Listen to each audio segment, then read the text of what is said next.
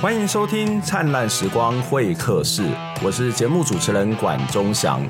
我们的节目是由公民行动营记录资料库独立制作，透过人物的专访、议题的整理、新闻的回顾，带大家了解到这一新事件背后值得我们要去关注的议题，让我们不是只看热闹，还能看见门道。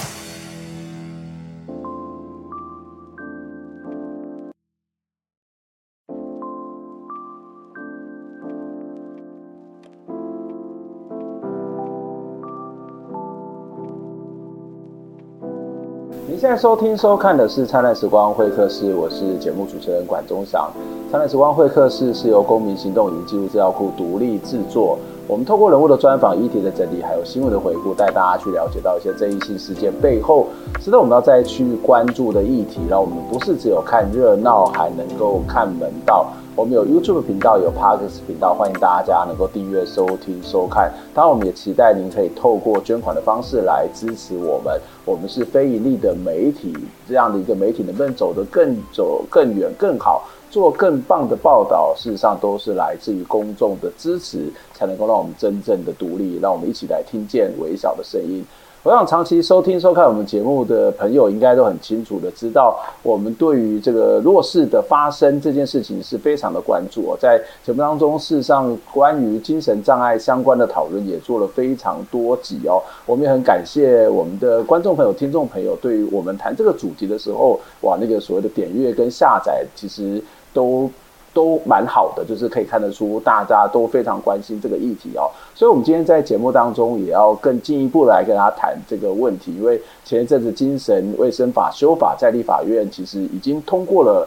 啊、部分的在这个协商的过程当中，二读通过部分条，但是还没有完全的通过。可是事实上，在这个过程当中，有很多这种家属的声音，他可能没有被听见，没有被看到。所以，我们今天在节目当中呢，就要从家属的角度来跟他、跟大家一起分享他们对这个法律的看法，以及他们在这个过程当中。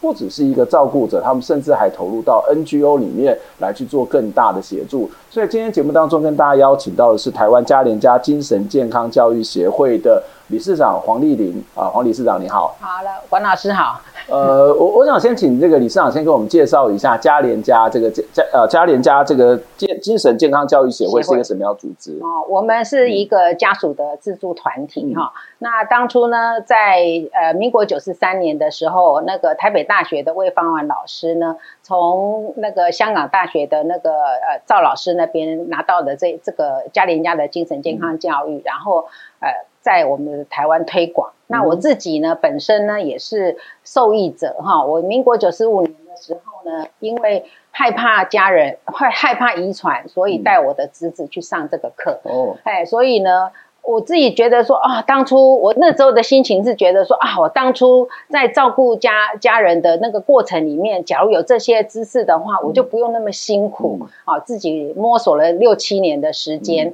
然后呢，呃，我就这样子开始呢，就跟家属在一起啊，参加家属的团体，然后相对的也在呃，像譬如说北市康啊，西呃呃北县康啊当志工，那是也一起做这个家连家的教育，那跟。家属有很多的相处。嗯，那二零一三年的时候呢，我们几个中职老师呢都觉得这套这这套教育呢对家属真的非常的有帮助啊，所以呢，在呃赵老师跟魏老师的支持下，我们成立了这个协会。嗯所以这个协会最主要是在做家属的这种所谓的互助团体。是我们的课程最主要是针针对有拿到就是就是已经确诊是呃重大严重精神疾病的，像譬如说躁郁症啊、中郁症啊，或者是我们现在视觉失调症的家属，然后告诉家属说呃这个病到底是怎么一回事，因为我们国民。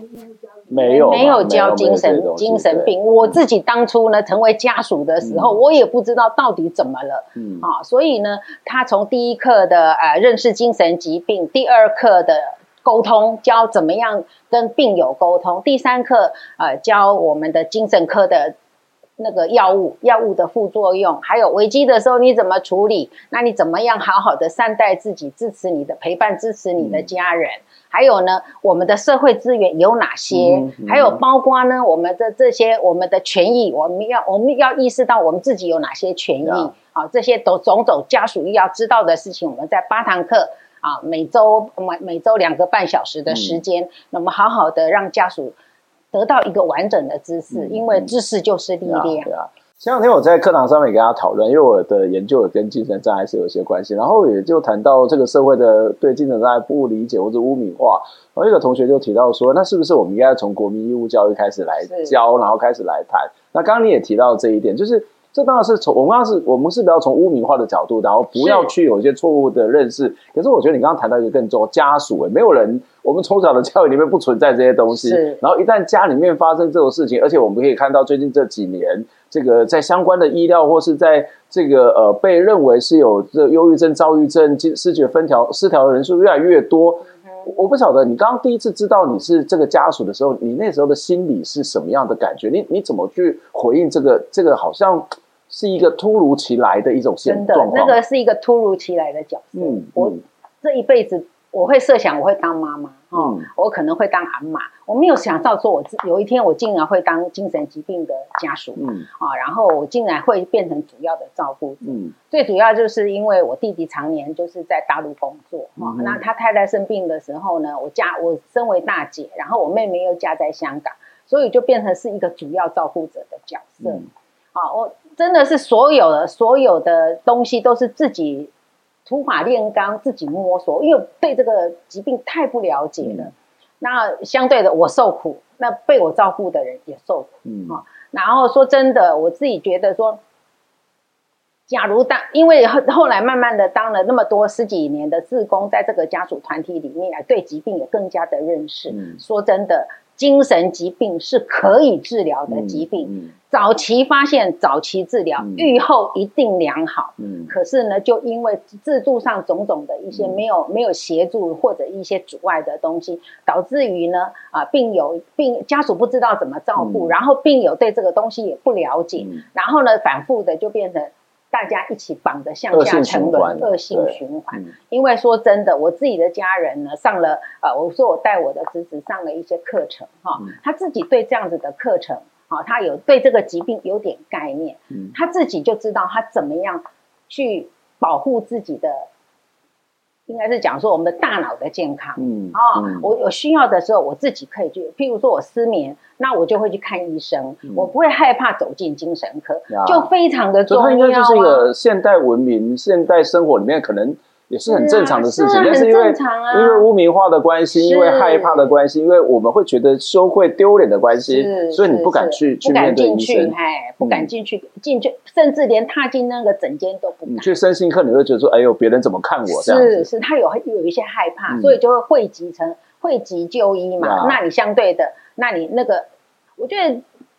像以前我们也不知道说啊，我们我们可能我们有一些癌症，我们不了解，嗯、所以到最后呢，当发当发现的时候变绝症。可是现在你只要听到离癌的时候，是不是他很多人都是早期发现，早期发现早期治疗？有些人甚至临期的时候自己比较有意思一点就发现发现了，嗯、然后去就医，那他是不是他的预后就非常良好？嗯、其实精神疾病就跟这个一模一样。很多时候，我们的恐惧是来自于无知或是误知啦，就是我们对这些东西不了解，所以我们充满了更多的恐慌。而且，当它被神秘化、污名化之后，我们会更恐慌。当然，您您不只是一个 NGO 的负责人，您不只是一个家属，其实你还做了一件我觉得还蛮重要的事情，就是你是伊甸基金会有关于这精神疾病照顾者专线，你还是一个接线生、接线员，可以介介绍一下我们现在台湾有多少的这种精神照顾者专线？这个专线是用来做什么的呢？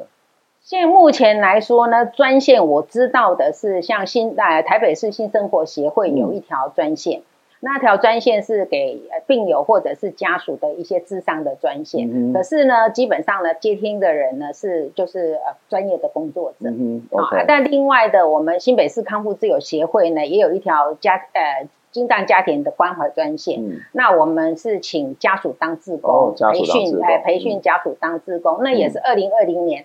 社那个新北市社会局的方案，然后下来的。嗯、那我自己呢，是因为呃带嘉联家的课程的关系，嗯、所以呢，长期以来就是跟各地的 NGO 团体都有一些连接，嗯、相对的也认识伊甸的呃那那时候的主任，这样、嗯、就现在的现现在的区长哈、哦、呃琼仪就已经很、嗯、都是很很、嗯、甚至服务员啊都比较认识哈。那那时候他们在。问我们家属说，那伊甸想要拓展一些新创新的服务的时候，我觉得对家属什么最有帮助？嗯、那以我自己是家属的一个一个经验里面来说，我觉得我当我成为家属的那一刻，我觉得我最大的困难是，当我的家人他到底生病是怎么了，以后会怎么了，嗯、他到底是怎么了？我很多很多的疑问，找不到人可以参详，嗯、没有人可以讨论，嗯。嗯、因为。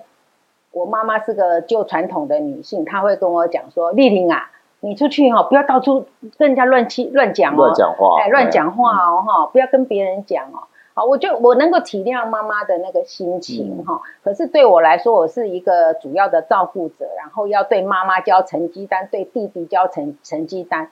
那我一直希望可以把他照顾得很好，可是没有人可以问这件事情呢，我只能去买书来看。可是那个书。是印刷体，每个字我都认得。可是，因为这类这些书蛮多都是专业的啦，特别是涉及到所谓的医学的部分，也不是一般人可以懂了。对，就是那个东西有概念，有有知道，可是真正跟生活又有点好像有点距离。对，对。所以我那时候在听，在在讲说一定要做什么服务的时候，我就跟跟跟伊甸说，我真的真的很希望是有一条专线啊，可以呢，无远弗届。包括澎湖、金门、马，甚至马祖，他都可以借一条电话，然后呢由家属接。嗯，然后因为只有家属最了解，在那个照顾过程里面的美美嘎嘎，对，好有一些辛苦的地方，那也可以去去同理他，然后也甚至也多多少少可以借由我们的经验。告诉他，帮助他。那因为我们已经多年的老病友，嗯、所以呢，呃，我们的家人也康复的很好。嗯、他打电话来的时候，我们也很可以跟他讲说，那个疾病是有希望的。啊，你只要好好的怎么样子，怎么样照顾的话，嗯、你是可以看得到希望。我觉得那个东西对家属是非常非常重要，嗯、因为当在那个病程里面，那个家属也好，或者是当事者也好。真的就是困在那个没办法里面的，其实是非常辛苦的。嗯、这这蛮重要，就是呃，专业的人员他虽然有专业的素养或是专业的知识、专业的能力，但是他未必能够真正的切合到那种同理情感。是，因为特别是这些是家属打来的，我们怎么去陪伴家属这件事情，呃，他有时候不是专业可以取代的。是，他反而是要这样的一个人，他本身有这个经验，他才有办法做。嗯、可是因为走出来也不不简单的，像你这样的人多吗？不多，真因为你自己要把自己的经验跟别人分享，你还要花很多的时间，然后有时候在谈的过程当中，你还要接受到很多 让你不愉快的事情。呃，应该是这样子讲，就是说，因为金藏的家属其实真的是因为污名的关系。嗯啊，我都能够同你，就是说像我这样可以站在镜头前面里面去分享的家属其实不多，嗯、可是还好我们专线有，真的也还有蛮多的家属愿意来提供一些服务，他们的经验和服务哈。嗯、然后呃，应该是这样子讲，就是说，对于专线来说呢，哈，我们我我们我们的呃打进来打进来的家属哈，嗯、他们很想要，常常接到的一些问题，常常是说。啊，我的家人现在生病，然后他也拒医抗，因为已经很严重，拒医抗议，我怎么样可以把他送去医院里面？嗯、要怎么就医？嗯、那其实家属都有很多的方法，嗯、然后有时候在电话上呢，我们就可以互相交流、讨论一下这样子。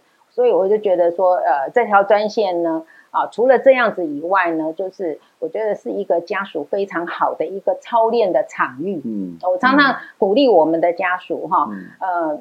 这条专线并不需要很多的专业，嗯，你只要是家属的身份，它是更大是陪伴嘛，对不对？或提供一些方向，是你你只要你只要最基本的上完嘉联家的八堂课，嗯、然后呢来我们来到一店，然后我们当然会有一些志工的训练哈，嗯、然后借由这样的场域，你去操练，然后呢在在那个过程里面呢，对我自己来说呢，在接线的过程很像是一个。疗愈自己的过程，因为呢，当初呢，我家人生病的时候，我是没有能力的，嗯，我会觉得我很多事情都处理的不是很好。好，可是呢，现在呢，哎，有人打电话来的，我竟然还有一点点力量可以帮助他。嗯，嗯，然后呢，还有呢，我在家联家上面呢，呃，学到的一些沟通的方法，嗯，那我我我也可以在这个地方好操练。那我们的专线里面有时候也会有当事者打电话来，嗯，嗯，那我们也会跟当事者做一些对谈，啊，然后呢，其实。老师最知道哈，在在这个专业专呃这个专线的训练里面，同理啦，呃同理倾听都 OK，可是很重要的是家属最没界限。好、嗯，可是借由这个这个这个呃接听电话的过程里面，其实慢慢的他会知道你跟我那个事情是要分开的。嗯，那么这件事情呢，他慢慢的意识到他可以自己有一些力量的时候，其实他当他回去面对。家人的时候呢，他其实他会更有方法，更有力量去陪伴他的家人。好，因为家属真的是我他在讲家属哈，真的被吓坏了。对，因为他他当初在生病的时候，那个那个风暴没有真的，我觉得家属都有很多的创伤，没有被没有被治疗哈。那可是呢，借由这样子的一个自工的过程里面，那慢慢的有一些力量，然后累积了一些经验。然后呢，他会更来更越越来自己碰到事情的时候会很冷静，因为你接线都已经会很冷静。回去的时候虽然有点情绪起伏，我相信你也会更。所以对自己来讲也是一个很大的帮助啦。真的非常大的。你也可以从别人见，然后再反照自己，然后自己反而成了更多的学习。对对对对，没有人。管老师讲的就对，我在我在 我要表达的就是真的，所以我才才常常会鼓励家属说哈，有机会可以的话哈，因为接线来接线，然后一边学习一边一边一边操练。对，所以你在接到别人的个案的时候，其实也会想说啊，如果是我要怎么处理？因为你不见得有这样的一个经验，是，所以对你来讲也是一个重新的复习或者一个新的学习。在这么多的电话这样的一个接听的过程当中，有没有什么让让你比较印象深刻的例子？印象深刻哦，呃，我讲一个比较特殊一点的，嗯、就是有一次有一个七十几岁的妈妈打电话来。然后在抱怨说他的大女儿，哎，他的小女儿生，他小女儿生病哈，嗯、然后他现在是跟大女儿一家人住在一起。嗯、然后呢，因为大女儿以前呢，啊，他在陈述的过程里面讲说，他大女儿很呃很很贴心，怎么样怎么样。然后呢，呃，家里他们两个都是夫妻两个都打工哈，所以经济也不是很宽裕，所以呢，只有买那个两房一厅的房子。嗯、所以呢，他的小孙子从小呢。就是跟他的爸爸妈妈挤在一个房间里面，啊、然后就是到现在都已经十八九岁，哦、都还跟爸爸妈妈住在一起。然后他跟他小女儿呢，就住在另外一个小房间。嗯、那现在好不容易呢，又有一点点余钱，然后贷款买一个大一点的房间，当然又要搬家啊。那他的小女儿呢，最近就会很不稳定，每天就是吵他姐姐，吵他怎么样怎么样，他讲了很多很多的问题这样子。嗯、然后呢，我当然在那个对谈的过程里面，因为我就跟妈妈讲说我是家属，然后呢，我就会提醒妈妈说哈，妈妈，你都只想你现在一脑子都会觉得小女儿这样子是很麻烦的哈，怎么样怎么样，然后你都想尽办法要去解决你小女儿的问题，那你有没有想过说，你那大女儿其实是也很需要你关照啊？你你不能。觉得这个姐姐就应该要照顾妹妹。嗯，我讲阿丽气咋归回啊，好、嗯。哦，你总有一天要走，好、嗯。哦，你不能把这个责任就全部丢给你你女儿，她她有她的人生啊，哈。那我又跟她讲说，嗯，啊，你有没有尝试啊，要去做康家或者是住康家怎么样？好，类似这样的对谈。那有时候他在讲什么的时候呢？有时候妈妈会抱怨呐、啊。那我我们我是比较草根呐，哈，有时候就就跟妈妈讲说。吼，你太早囝，嘿，细细汉早囝，就歹流量，你就来赶出去。你调侃讲安尼就对啊。那就歹流量，你就来赶出去啊！来讲啊，我们来赶出去啊。哦，你这些也无一定是，无一定拢一定爱照顾你啊。你爱家己爱，你爱家己爱爱好起来啊。好，你袂使拖累恁这些啊。哦，妈妈这种话你一定爱爱你讲啊，你袂使叫恁早听讲啊，对不对哈？啊，就就就就就会跟啊妈妈这样子的对谈啊。我觉得那个过程。里面，我觉得妈妈好像有被同理到，然后她也觉得说她可以很就是狠心一点去为自己。应该是说，她其实也想，他可能也想这样讲，但是因为他做妈妈又说不出口，对。但是你这样讲说啊，对哈，我也可以这样讲，所以我们不需要把所有的责任都是揽在自己的身上，或是某些人身上。我们要告诉我们孩子，其实我们也可以更好，可以可以让他更好，因为因为病友因为疾病上的关系，除了疾病的原因以外，他还有一个就是人基本上不管是有没有生病，都有一些依附行为，有没有？他那个依附行为是。互动互动养成的，嗯嗯，好、哦，那妈妈呢可能没意识到这一点。嗯、那我们作为家属的话，我就是提醒他，哦，那是不是呃，他真的不行的话，我觉得你也要为你的女儿着想，让他那好好的找一个康家让他住，嗯、也不是不行啊。嗯，好，我就觉得提供了他很多的方法。嗯，那电话挂下来呢，我就我们那个。就是接线就有督导在后面嘛。啊，你怎么乱讲这些？他说：“哦，阿姨你好厉害哦，你好厉害。是我的话我不敢说，因为你你了解他的处境。对，因为我们是家属，嗯、哦，我们是家属，嗯、那家属我也更了解家属的辛苦跟处境。有时候呢，真的。”真的不是不是，就是对病友并不是完全的包容。嗯、我觉得这件事情只有我们作为家属的人，我们可以说得出来。嗯嗯，我我们从丽玲理事长的这个身上看到，其实这些家属不是那种觉得抱怨啊、自怨自哀，或者是无助。他可一开始是无助无力，但是慢慢的走出来，或者是走出来走到第一线去照顾这些可能其他的家属或者是其他的病友。可是我等一下我们休息一下回来问一个问题：那那谁来照顾你们？就是在这个过程当中，我们看到家属自立自强，然后来做这么重要的工作。那政府在这个过程当中，他做了什么？他有没有去协助这样一种专线？有没有去协助这样一种家属？或者是我们的政府现在在修订精神卫生法的时候，还是把这些精障的朋友当作是一种病人的角度去看待他吗？或是要把他当作是一种可怕隔离的方式去把他隔离起来吗？或者是要把所有的责任都推回到家庭里面？而不是让他回到一个社区，回到一个公共化的这种状况。我们先休息一下，再回来谈论这个话题。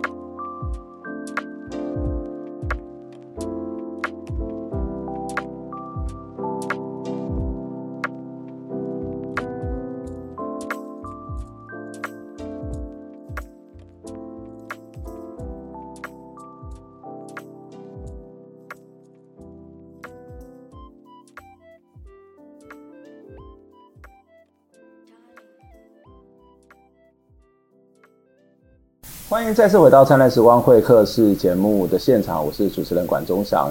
灿烂时光会客室是由公民行动影音记录资料库独立制作，我们有 YouTube 频道，有 Podcast 频道，欢迎大家订阅、收听、收看。当然，我们期待您可以透过捐款的方式来支持我们，让我们一起听见微小的声音。今天在节目当中跟大家要谈的是我们节目一直以来丰富也一直以来非常关心的一个议题，就是有关于精神障碍者的相关的权益照顾的这样的一种政策法规。那我们今天会从一个家属、从一个家照顾者的角度来跟大家谈，在现有的这样的一个政府的体制底下，或者是现有的社会环境底下。他们是如何自立自强，或者是我们政府到底提供了什么样的协助哦？今天在节目当中跟大家一起聊天的是台湾家连家精神健康教育协会的理事长黄丽玲，黄理事长。好，管老师好。呃，谢谢黄理事长刚刚在前一段的节目当中也跟我们分享了自己的一些经验哦，但是我还是想要从你的经验开始再继续的聊，就是你刚刚谈到说，当你发现你是一个家属的时候，你是非常无助，你不知道怎么办。那当当那个刹那的时候，除了你的心情是受到一个很大的冲击，然后慢慢的能够自立自强之外，你有透过去寻求什么样的协助吗？不管是政府的协助，或者是一些 NGO 的协助，或者是说现在的政府的这种制度上面，或者是在现有的 NGO 里头，有没有一些对家属提供协助的一些方法呢？呃，我我当我是家属的那个时候，真的除了医院以外，好像是只。他有他有问题的时候就送到医院，嗯、然后呢，然呃住院住院一段时间，再把他接回家里面。嗯、我根本完全不知道，所以就直接送医院，然后医院经过了一定的治疗，再回到家里面，再回到家里面，就这样子哈，就反反复复就这样子而已。嘿，七八年的时间都是这样啊。但是回到家里面，你们要懂得照顾啊。那就土法炼钢啊，所以他辛苦，我也很辛苦，大家都很辛苦。好，然后呃还好我自己会看一些书啦，可是是真的是因为呃，后来呢，慢慢的，因为呃，孩子也长大了，然后我也觉得也要让孩子知道怎么样照顾他自己的妈妈。嗯、然后刚好我自己上网的时候，会那时候刚开始会上网，嗯、然后呢就想说，哎，这上网刚好呢看到网上有康蒙在推嘉莲家的课、课程，嗯、然后我这样子去。带着我侄子去上嘉莲家的课程，嗯，所以当时的医院也没有跟你讲说，哎、嗯欸，你可以去哪些找哪些单位，也也都没有，或是社会局这些所谓的我们的社政单位也都没有告诉你怎么去做这些事情啊。嗯、我没呃，应该是这样子讲说，他出院回家的时候呢，我有接过接过公卫护士的电话，说他有没有好好吃药，我说有，哦、这样电话就挂了，就这样子。就结束了，就结束了，就没了。哇，好，当初是这个样子。吧？我觉得很，我觉得家属呢，对身为家属来说，不管不不论不不论是我或者其他的家属也好，嗯、当我们碰到事情的时候呢，就是只有接受，嗯，好，然后去面对，嗯、然后努力的去做，嗯，啊，那还好是我我我我，因为每个人的能力不一样，状况不一样哈，所以我觉得真的是。身为家属，我们真的没有得到什么资源，嗯嗯，啊，包括现在都是哈、嗯。那我是真的是到了上完嘉年家以后，然后开始代课的时候，我我记得我带第一次的课的时候呢，我就跟那个呃台台大医院的那黄梅根老师讲说，嗯、梅根老师，我从来没用过社会资源，那第六课我完全没办法带，嗯嗯、我完全不知道。嗯好，所以后来呢，也是因为这样子代课的关系，接触了很多的 NGO，才知道哦，有呃台北市康复之友协会，嗯、有新北市康复之友协会，有新生活，嗯、慢慢的这些社社会资源就了解了。嗯、然后呢，说真的，家属要得到资源呢，以现现行来说，我碰到的家属。几乎很多都是借由热心的家属，嗯，他们在诊间有时候就带孩子回诊，然后在诊间大家聊天，然后呢，他就会讲说怎么样怎么样啊，热心的家属要跟你讲啊，你都没有上过课哦，啊，你都没有没有没有去那个参加一些讲座，这样子才会去连接到 NGO 团体。嗯嗯，那现在目前来讲，给家属最大的协助呢，还是我们在地的康复之友协会这些 NGO 团体。嗯。其他的几乎都没有。嗯嗯，在这个过程里面，其实你会花很多时间在做这种资源的协助。当然，后来慢慢的你也成为一个协助者，特别是我们刚刚谈到的这个医店或者一些机构的这个精神疾病的这些相关的专线。呃，你在做接线的过程当中也提到刚刚你的一些经验。可是我比较好奇的是，现在到底你们一天要接，或者一年要接到多少通的电话？然后这个电话去接电话也要人力嘛，也要时间嘛，有相关的补助或者相关的支持吗？呃，一店的这条呃，假如是说是新北康的专线，因为有社会局的方案，所以有一点点的一些教育训练的费用，嗯、还有一个社工的设置这样子哈，嗯、社工人力的配置。然后一店的这边呢，是因为呢，呃呃，在一在筹设这条专线的时候呢，当然就是。要跟政府要这么多的钱，好，政府不会全给，然后呢，还要还还会设了很多的限制啊，嗯、所以呢，一店呢也也他们想要做这些创新的服务，所以一直都是用自筹款的方式来来、嗯、来做这条专线。嗯、那我自己在这专线里面，从开线到现在那么长的时间，真的。真的在这里非常谢谢伊甸基金会对家属的这个帮助。他真的，一年哈，虽然是说呃两千刚刚开始开线的时候，大概一年两千多，现在就慢慢成长到一年都有四四五千通。一年四五千通，四五千通，所以他一天要十几通。一天。一天不一定哈，哎，对，就是说我们有时候我自己去自自己去值班的时候呢，差不多接个五六通都有。那因为是每天的状况不一样，每天的状况也状况也不太一样。啊，所以呢，就是说，呃，这条专线呢，给我们很多，就是我们在接线的过程里面，知道是给家属很多的帮助。我们接过金门的，嗯，澎湖的。苗栗的、南投的，嗯、都是很偏远的地方，然后家属真的，他们、他们、他们都是面面临到很多的问题，嗯、他想要跟人家商量。嗯、好，那有时候政府会说啊，我们我们也有啊，我们有什么安心专线呐、有什么呃什么生命线呐、啊。可是呢，基本上那个那个线不是专门为经障者的服务做的。嗯。嗯、好，那甚至呢，他们会讲说，哎，我们草寮也有一张一也有一个专线呐、啊。我最近呢，我们有个家属来打电话来跟我们抱怨，他说他打电话去草寮那条专线，嗯、然后呢，草寮的那个那个专线就听一听，就说，那你报警啊。然后草寮那个家属说。哦要报警，我就不会打电话给你了啊、嗯嗯 哦。然后他说，后来呢，我又接到了一通电话。他说，接到他们草寮打给他的电话。他说，你知道吗？你知道他会问我什么？问我的服务满意度。我管你什么服务满意度，我的我的我的问题都没有办法解决。Okay, okay. 哦，所以我觉得。哎，真的，我觉得到目前为止，真的，我还是觉得我们这条专线给我们的家属很多很多的。嗯，所以在里头会有些单位，他们其实应该讲说，精神障碍或者是精神疾病，它有某种的专业性，是，所以它可能必须要分开来处理。特别是当这个社会对这样的一个群体是有极度的不了解跟污名化的时候，这种独特性可能是很重要。是啊。那第二个问题，啊、第二个状况，刚刚有提到说，并不是政府没有去给。这些各各不同专线的补助，只是一店它并没有去申请，没有申请。为什么一店不去申请呢？不是一店或者很多人就都需要经费吗？是很需要经费，可是政府应应该是讲说，我们我们在佳莲家的时候，我也是我虽然是家属，我不是专业人员，我也试着写一些方案，嗯、也要做一些核销。事实上，在申请很多的补助的，第一。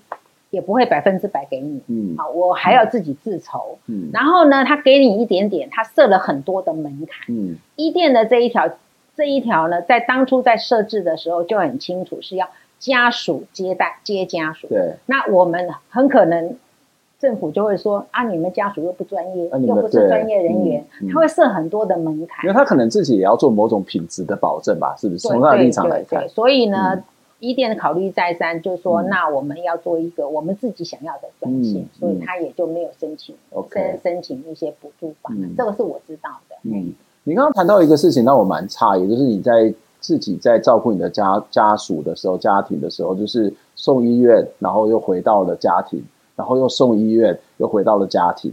这其实就是一直我们在谈的，就是我们之前在节目当中所谓的转衔嘛。那在 N 在这个精神卫生法修法里面，实际上也会强调社区照顾。那这其实也是某种的这个过程当中，除了转衔之外，它也是一种社区照顾，不是把它直接放到家里，因为家里面可能没有这个，就像政府刚刚讲说啊，家属接电话都不放心的，所以他可能没有这个专业能力啊。他的确是需要某种的专业的。那所以精神卫生法的修法，在有关于转型的部分，在于社区照顾的部分，因为这是有特别提出来。实质上面有做什么吗？这个法规当中有什么样的一种对于家属或者对家庭的一种协助吗？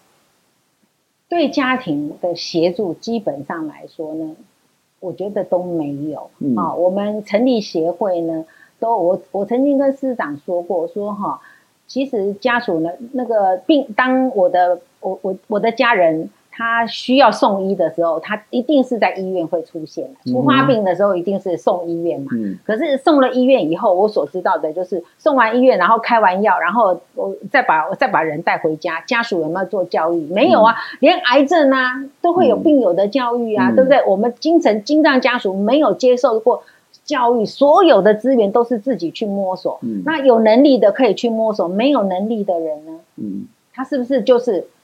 就是只能只能自自己想自己做而已啊，他他并不会不见得会有一个很好的一个方法，因为真的就是有有一些事情是要去学习的，尤其是面对这么凶险的疾病，本来就是要教育要学习，可是这个部分呢，啊，几乎呢所有的财就是医院端啊，几乎都对这个部分呢他都不重视哈，就是说说真的，管老师也知道。啊，医疗社工呢，在医院里面，他们的地位其实是最低的哈。他要说在像要说什么做什么，还是要受受限于医院方的一些一一些规定啊，嗯、或者是说他觉得做这个又要浪费人力，然后又没有什么直接的收益，对医院没有收益，他也不愿意做。那我觉得呢，对家属的，我常常在有有时候呢，我会去跟医生开说明会说哈，其实你要想说。病人会送到医院去，病人会到医院里面回诊，他会好好的吃药，好好的治疗，让你们哎觉得说，哎，我我我我可以把病人治疗好，并不完全是医生的、嗯、医生的功劳哎，嗯嗯、是因为家属哎，家属很努力耶，嗯，好，可才好好的把病人送到医院去让你治疗，嗯，我我我我有时候上课的时候都说，医生无搞，咱上搞啦，嗯嗯，因为咱才有法度带带去病院看病呢，好，医生一旦一旦一旦要好医生看病啊，一退药啊退转去，嗯。伊家己会正无？伊家己袂正啊！哎嘛是爱客客人家属啊吼，怎么样的用一些方法协助他，然后把药吃进去，他才会好哎。可是我们家属得到什么？有什么帮助吗？没有啊，什么都没有。我觉得包括连教育都没有。嗯，就是我们都知道，这精神障碍，或是包括不管是忧郁症、躁郁症也好，或者说思觉失调也好。吃药可能是一种方式，是，可是一个更重要的方式就是人跟人之间的互动，是，或者是在社区里面的互动。那你如果没有这些互动，其实他是会这个状况是会更糟的。是的，那如果他在家庭，他可能会更是一个封闭的情况，所以那个情绪或是那个心情，对，会彼此的影响。我我就觉得很纳闷，就是在这个过程当中，好，那呃，没有一些对于家属的相关的协助，特别是在精神卫生法。然后在社区的照顾上面好像也很空泛，空泛。然后在转衔，怎么样让他可以透过一些程序回到所谓的正常？好了，我们先挂号所谓的社会里面的生活，这个部分也很 也很空虚吧？是，所以他就会出现一种状况，就是家庭医院、家庭医院，然后最后一直就待在医院，或者被强制的隔离。说实在的哈，这个不是对家庭的负担而已，哎，这个是整个医疗资源的浪费。也可以这样子说，真的是这样哈。就是说，我我们他一呃，我我记得我自己在开始来开始当志工的时候，我常常听到所谓的旋转门，老师他然后说医疗的旋转门，对、嗯，那就是说我们我们也不想在在在那个旋转门里面呢旋转、啊。嗯嗯、那你有没有告诉我，我可以我还可以得到什么样的资源？嗯、因为我当初的我就在旋转门啊，对，他不不 OK 的时候就回医院，然后医院呢、嗯、那。呃，好了，然后接回家里面，嗯、然后所有的我听到的医护人员讲的都是，都是家属有问题，嗯，哦，那出事了就怪家属没有把把病人照顾好。可是你有告诉我什么样的职能吗？你有教育我要怎么样去对待他吗？嗯、或者是学习怎么样去照顾他吗？嗯、都没有啊。所以不能把所有的责任都怪到家属的身上啊。那家属其实是需要一些呃教育，需要一些协助啊。包括包括就是在送医的过程，他只要是初发病的时候呢，他在送医的过程里面，是不是有一些其他的方法来协助？嗯嗯、就好像我自己当初呢，一直在跟。在在在跟社工们讲说，为什么强制就医这么的困难？嗯、我我记得我自己是强审会的第一届的第一届，就是早早期的那个呃，就是病权委病权团体的。当初呢，刚开始的时候呢，在审强制就医的时候是四十一年，差不多有四十几案，嗯，现在只有七百多万，嗯，难道现在就没有就没有强制就医的需求吗？嗯，我相信管老师已经知道里面的很多很很很多 under table 的东西。嗯好，我们家属到目前来讲，都会觉得，好要病人亲签，然后才有办法送进去医院里面，这这这是一件很荒谬的事情呢。为什么他已经状况不好了，我为什么一定要他签名，他同意他才可以住院？嗯、他明明就已经这么乱，叫你乱，嗯、然后呢，我我现在我只有一个方法，就是等到他乱到要。自伤伤人，嗯，我才有办法让他让他让他。这个某种程度也是考虑到一个精障的人权吧？他当时的也是这个思考。人权，他有人权，我们家属没人权嘛？啊，那那人权是什么？人权是要保障他健康的权利呀，而不是他的他的他他他他已经没办法决定自己，然后你你叫他说他要有人权，我觉得这好像。对我来讲，你没有办法说服我。我觉得我在我们家属在意的是病人的健康，而不是人权。当然，我不否认，在社会里面有很多人会找一些缝隙，然后做一些违法的事情啊，把这个人说哦，可能。对，但还是有些就是为了什么遗产、啊、什么遗产呢？什么说他是进来对呀？对，可是那个毕竟是少数嘛。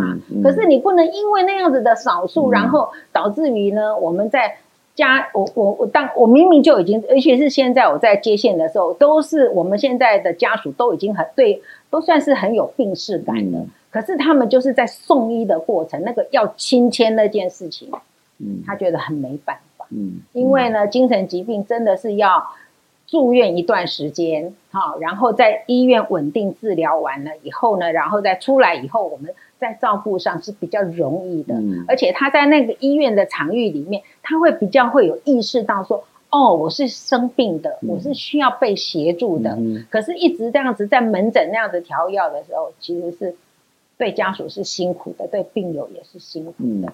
我、嗯、我觉得不只是刚刚谈到的问题啊，就是我们这次在看精神卫生法修法的时候，有一个新增的第二十八条，就是有抚养义务者未尽抚养义务。要裁罚六万元以上三十万三十万以下的罚款，并公布姓名。就是说，如果你们家有精神障碍者、有视觉失调者，然后你要该照顾没有照顾，你要被处罚。嗯，而且还要公布姓名。王老师，我讲到这个呢，我差不多火都已经快要冒出来。这个是到底是怎么回事？我我觉得呢，就是。嗯家属呢没有资源，然后今天呢你要罚我罚罚我款哈，嗯、就是在民法上本来就有一个所谓的不能遗弃，就是对我们就是一些义务义抚养义务上不能，就已经有类似的，为什么一定要再加上一个无故的东西？嗯、结果我后来慢慢看那个整个的修法的内容里面呢，它第三十二条它就有讲，嗯，好，就是有很多的家属呢都是把。病人遗弃在医院里面，嗯、所以我很合理的是怀疑说，他们为了这一条，就是其实呢，就是要帮所谓的财团法人的医疗单位做解套，嗯嗯、就是为了要解套，嗯、因为很多家属呢，可能很可能呢，他譬如说，呃，龙发堂好了，他他们解散了以后，很多家属呢是放。就是放在医院里面，的确也是有这样的家属啦。对，他没有去结账，或者是怎么样，他就必须要就责，要帮医院解套。然后加上这一条，我就觉得说好啊，那你加这一条的话，那你给我什么资源？嗯，你有没有想过为什么那样子的这样子的家属，他会把家人放在医院里面，而不愿意接回来？百分之我相信每个人都为人父母，为人兄，我们都对我们的家人。都还是有很多的爱心的，对不对？还会放在那个地方，很可能爸爸妈妈都已经老了，嗯，对不对？甚至呢，家属，甚至呢，兄弟姐妹，假如是说兄弟姐妹也没那么那个能力，甚至呢，或许这个这个个案当初呢，在在这个家庭里面有曾经有过很多的什么样的冲突，嗯，是不是？我相信呢，会放在医院里面。就是说我我们常常我们我们这些家属，常常在讲一句话，就是困难的个案都在社区，嗯，方便方便照顾的都在医院，嗯，为什么？一样的，一样，我们我们的我们的医疗服务是不分级的嘛，嗯，对不对？OK，我这个我照顾这个病人是八百，只要一天是八百块的话，你是一个合并的精障者，嗯、就是合并症状的，比如说自闭呀、啊。这呃有自闭的症状啦，然后呢又有一些情绪障碍啦，然后又有一些智障，他表达上不是啊，他很难照顾，就是一个困难个案。嗯，请问医护他要不要照顾？一样是八百块。嗯，他当然是挑好的啊，嗯，所以呢他就会要求家长家家长去接回来，嗯，然后叫他叫你们出院，这个事情普普遍都有了，就叫他出院，然后呢不出院。以前的话就是说我我我我我接我我老了我没办法，那我不要我我不接回来，嗯，那就是跟医医院斗时间嘛，嗯、对不对哈？可是呢，他现在有这一条的时候，他就可以罚你呀、啊嗯，嗯嗯嗯，那他是不是为医院解套？那你在为医院解套的过程里面，你有没有想过家属？家属为什么、嗯、为什么要把它放在医院里面？说难听一点。医院是最有专业人员的地方，嗯嗯、有医生、有护士、有社工、有心理师、有职能治疗师，你们团队都没有办法处理这个个案，你叫一个家属来处理这个个案吗？嗯、然后你有给家属什么样的赔礼，还是什么样的资源？没有啊，然后你就就就会罚钱。嗯，我常常在讲说，人家国外呢照顾一个身心障碍者，国家都还会给补助，嗯，对不对？我你今天你给我补助了，然后我来照顾这个家人，我没有好好照顾，我给你罚钱我就算了。嗯，你没有啊，然后你今天就为了要要要要为医院医院医疗单位解套，然后要来罚家属。因为其实还有很多的家庭他是需要工作的嘛。是啊，因为照顾一个精神障碍者的花的心力资源是非常的庞大。是啊，嗯，是啊，所以很多精障家者到最后都是。真的就是弱势家庭的原因就是这样，嗯嗯、所以关老师有时候讲到这个，我就开始 火冒三丈，甚至最后也会不得不放弃了。我觉得对很多人，我自己曾经在呃，就是我有一个一个朋友，他是生长，那他呃，他都喜欢去教会做礼拜，可是呢，哎、欸，但是他的家庭不让他做礼拜，那我，但是他想要去，那我我就会去。背他去教会，嗯、那但是我没有背他说从他家到教会，我只是他从四楼把他背下来，然后再把他轮椅拿下，然后把他推到教会。我都觉得说哇，好累哦。是，我想说，如果我是他的家庭，我才不想要让你去教会的，就是你在家里面就好了，干嘛还让你出去趴趴走？啊、我管你什么宗教信仰，管你什么样的社区生活，是就是我自己才做这么小小的一个经验，我就觉得哇，这个家庭的压力好大。没错，嗯，那就是说。那个那个照顾的辛苦，所以，所以我都觉得说，我不知道他们在修法的时候修这一条的目的到底是什么？嗯，为什么要发家属？嗯，嗯，我真的是很难说服我，那我很难说服我说我要去接接受这个条款。嗯，真的，嗯，我我们说真的，我我们都是有工作的时候，我们都有纳税。嗯，好，纳税给国家。嗯那请问一下，我们就是要纳税给国家，就是希望说，当我有哪一天我力有所未逮的时候，嗯、国家会接手来照顾，嗯，嗯。是不是？那我今天我是父母生下来，我是直我是直系亲属，那我来照顾我的家人，好、哦，那我我老的时候，我希望国家能接手，嗯、你不能再扩及说其他的所谓的抚养义务人，那他的兄弟姐妹啊，他的堂兄弟姐妹，还是他的表兄弟姐妹？那无限扩张下去吗？嗯，我觉得这个是不公平的。嗯啊，我觉得国家必须要负担起他的责任，错一定要负担起他的，嗯、而不是一昧的把所有的照顾的责任都推到家属的身上。我想，呃，简单的做一个结论，就是精神障碍的问题，它不会是一个个人的生理的问题，也不会是一个家庭的问题，是它事实上是一个社会的问题。为什么最近这几年？